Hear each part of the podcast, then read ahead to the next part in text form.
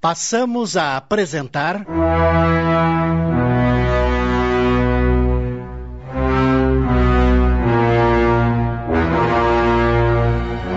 Amor e Vingança, obra de Betty Freitas, ditada pelo espírito Luiz E. Brancar. Adaptação de Sidney Carbone.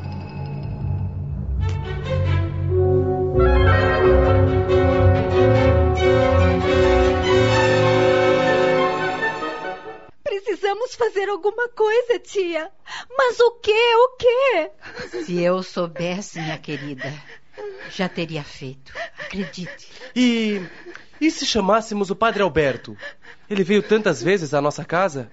Você acha que ele poderia nos ajudar, René? Não sei, mas temos que tentar. Neste momento, qualquer ajuda será bem-vinda.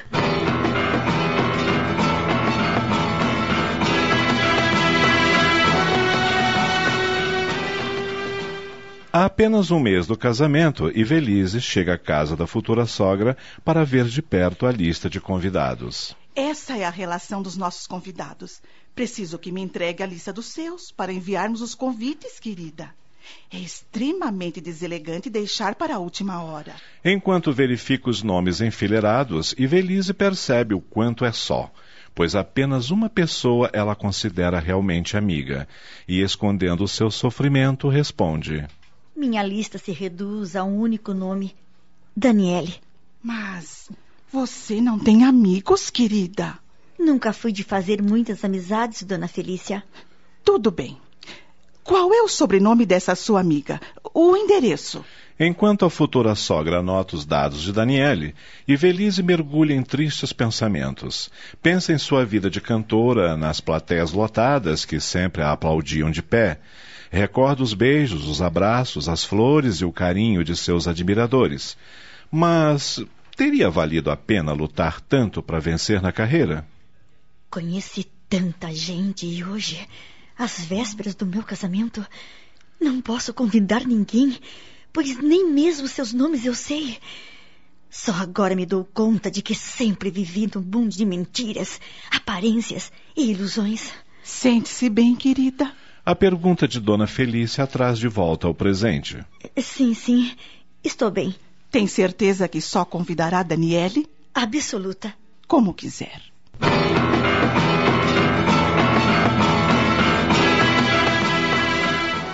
Um mês depois, chega finalmente o grande dia.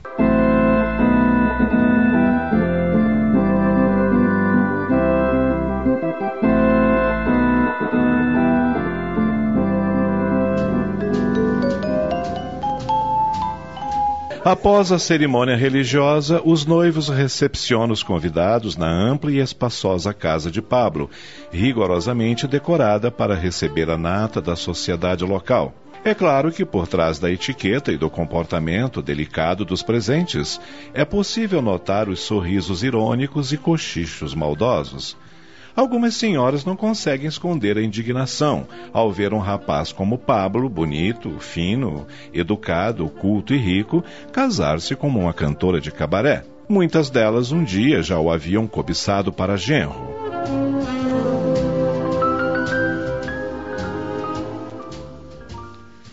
As moças também não disfarçavam o despeito.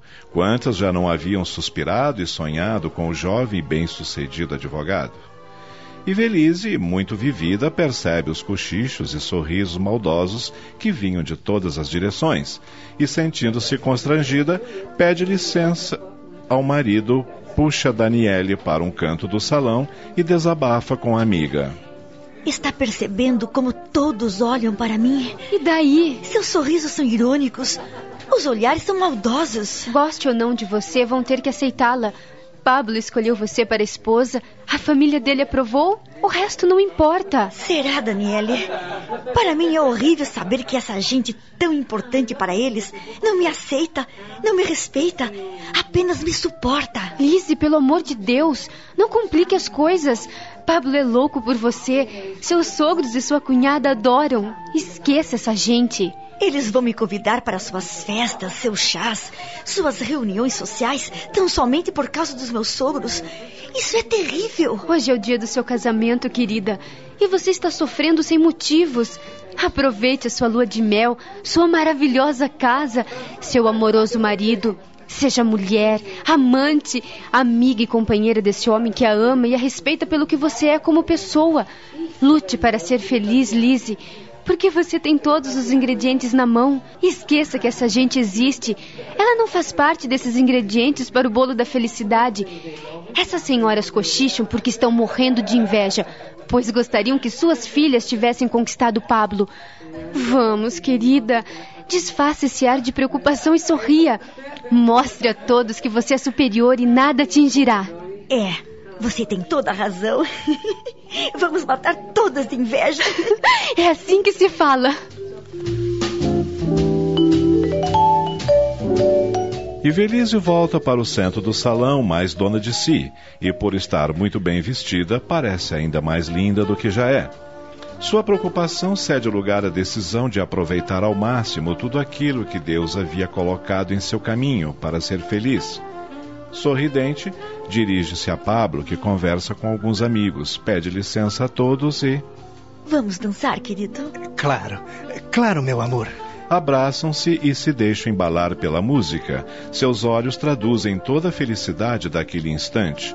No dia seguinte, logo pela manhã, partiriam para a lua de mel. Ficariam um mês no Brasil.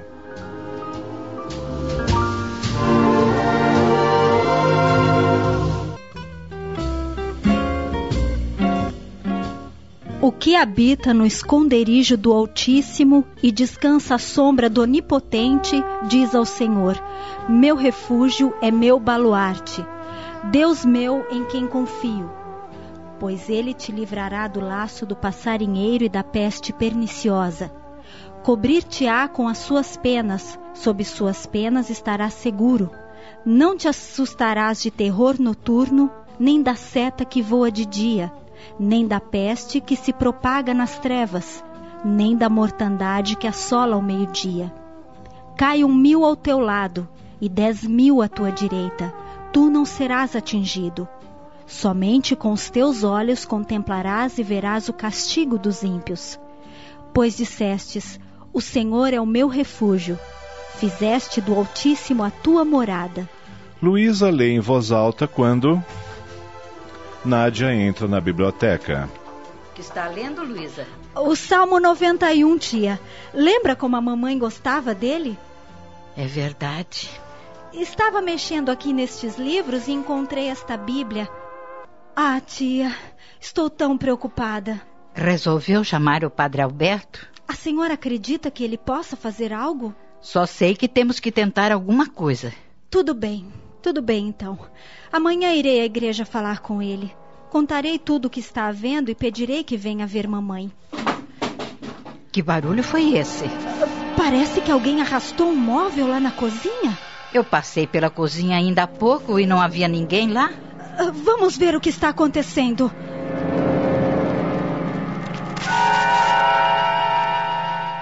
Estamos apresentando. Amor e Vingança. Voltamos a apresentar.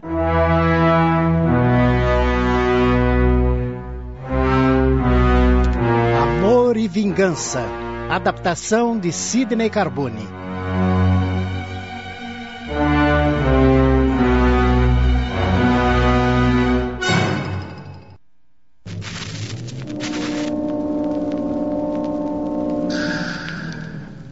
Nádia e a sobrinha dirigem-se à cozinha, mas lá está tudo em ordem. Que estranho. Tenho certeza que o barulho veio daqui. Quem sabe o René chegou mais cedo da faculdade, veio fazer um lanche e tropeçou em algum móvel. Nesse caso, ele ainda estaria aqui. Ele pode ter feito o lanche e levado para comer no seu quarto. Vamos até lá.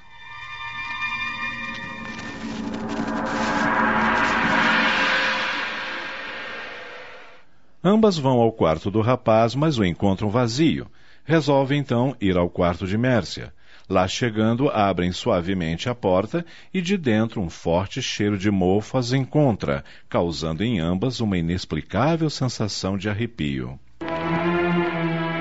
Embora as janelas estejam fechadas, as cortinas balançam como se fossem joguete de vento forte. Mércia, deitada, olhar fixo no teto, completamente alienada, está irreconhecível. É ela, mas para qualquer um que a olhe, parece ser outra pessoa. O clima é horrível. Tia, eu poderia jurar que ao abrir a porta o quarto estava cheio de gente. E este cheiro horrível, de onde vem, meu Deus? Calma, querida, calma. Tia, eu estou com um pressentimento que. Antes que Luísa terminasse a frase. Mércia solta uma gargalhada tétrica e pergunta: Estão com medo? Mamãe! Luísa aproxima-se da cama, segura a mão da mãe e percebe que está gelada. E antes que dissesse qualquer coisa à tia. Saiam daqui! Esse lugar agora é meu! Mãe, do que está falando? Isso tudo aqui é meu! Eu me apossei de tudo. Não tem de me tirar daqui, porque ninguém pode comigo. Vou me vingar de qualquer um que queira me afastar daqui. Entenderam? Luísa, essa não é Mércia. Não parece ser a sua mãe falando. A senhora tem razão, tia. Deve ser um dos espíritos que a acompanham. Deus todo misericordioso, ajude-nos, por favor. O que faremos agora? Vou tentar conversar com ela. Firme seu pensamento em Jesus, tia, e ore, ore muito. Reze o Pai Nosso e peça que todos os anjos do Senhor nos auxiliem.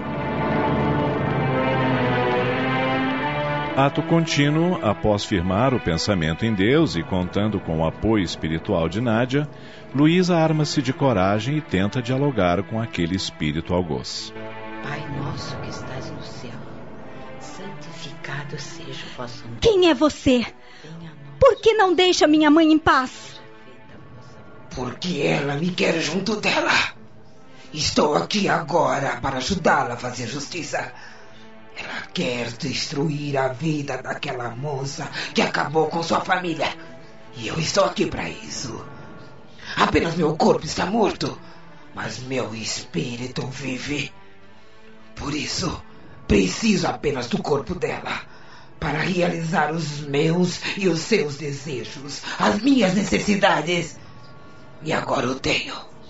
Ela sente ódio, quer vingança. Eu sou a personificação do seu ódio e da vingança que ela almeja. Então sabe que está morto? Claro que sim. Julga-me burro por acaso. Mas por que não se desligou da Terra? Não foi viver no mundo espiritual para ajudar as pessoas e a si próprio no caminho da sua evolução? Por que não chama por Deus? Peça ajuda a Ele. Ele é o Pai da vida. Certamente o atenderá. Para que viver nas trevas? Eu não acredito no amor, na misericórdia desse aí, a quem você chama de Deus. Sofri muito na terra. Agora continuarei fazendo tudo o que sempre quis, usando este corpo. Mas ela está sofrendo muito, está doente. Por favor, deixe em paz. Ela me quer. Ela quis juntar-se a nós. Nós? Sim, somos uma legião. Pois em nome de Jesus Cristo, aquele que morreu por amor, que tudo pode, eu determino saia desta casa e desta vida. Agora, graças à sua súplica, eu posso me afastar. Mas se ela continuar com seus pensamentos de vingança, eu voltarei.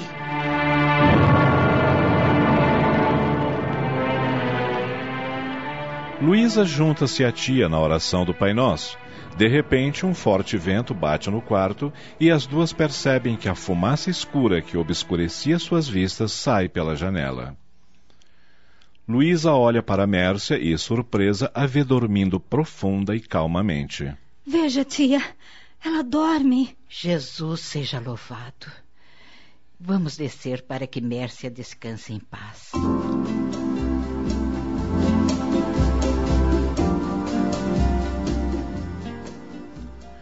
Mais tarde, na sala de estar, tia e sobrinha comentam o ocorrido. Tivemos o exemplo vivo de um espírito ignorante apossando-se do corpo de mamãe. Agora tenho a explicação para muitas coisas sobre as quais sempre questionei muito. Já vi tantas vidas destruídas, casamentos, finanças, vícios sem conta, doenças. Creio estar aí a explicação para muitos males da humanidade. Vivemos num mundo onde as pessoas querem fórmulas mágicas para solucionarem seus problemas.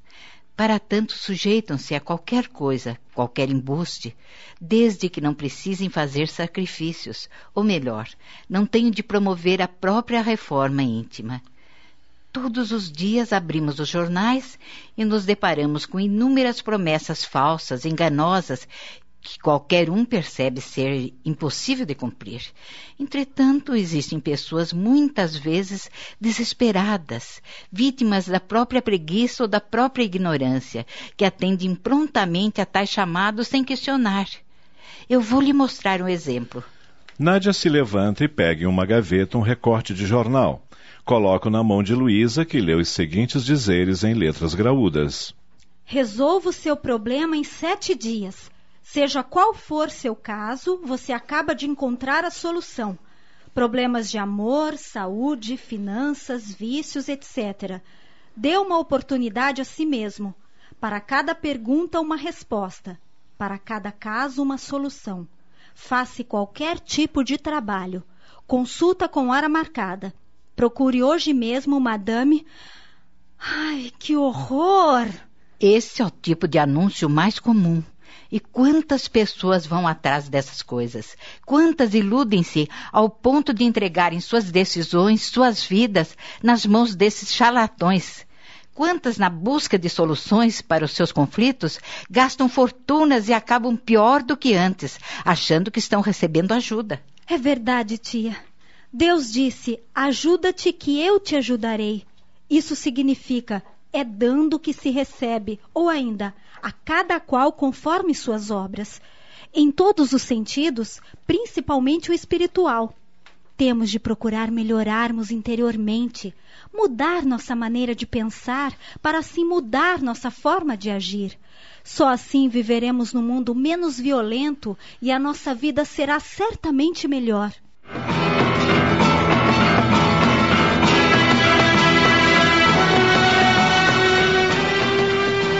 Pablo e Velise voltam da viagem de núpcias e assumem a vida cotidiana do lar. E Velise decide encerrar a carreira de cantora para dar atenção apenas ao lar e ao marido. Raramente sai de casa e, sempre que possível, desde que não deixe Pablo chateado, evita aceitar os inúmeros convites que chegam à sua residência para festas, reuniões sociais, etc. Com exceção de sua amiga Daniele, que a visita diariamente e com quem divide suas alegrias e angústias, raramente Velise recebe alguém. Lise, minha amiga querida, diga-me com toda sinceridade, você está feliz? Ah, Daniele, Pablo é maravilhoso. Tenho tudo do bom e do melhor, mas minha vida é tão monótona, tão entediante. Acabamos de apresentar.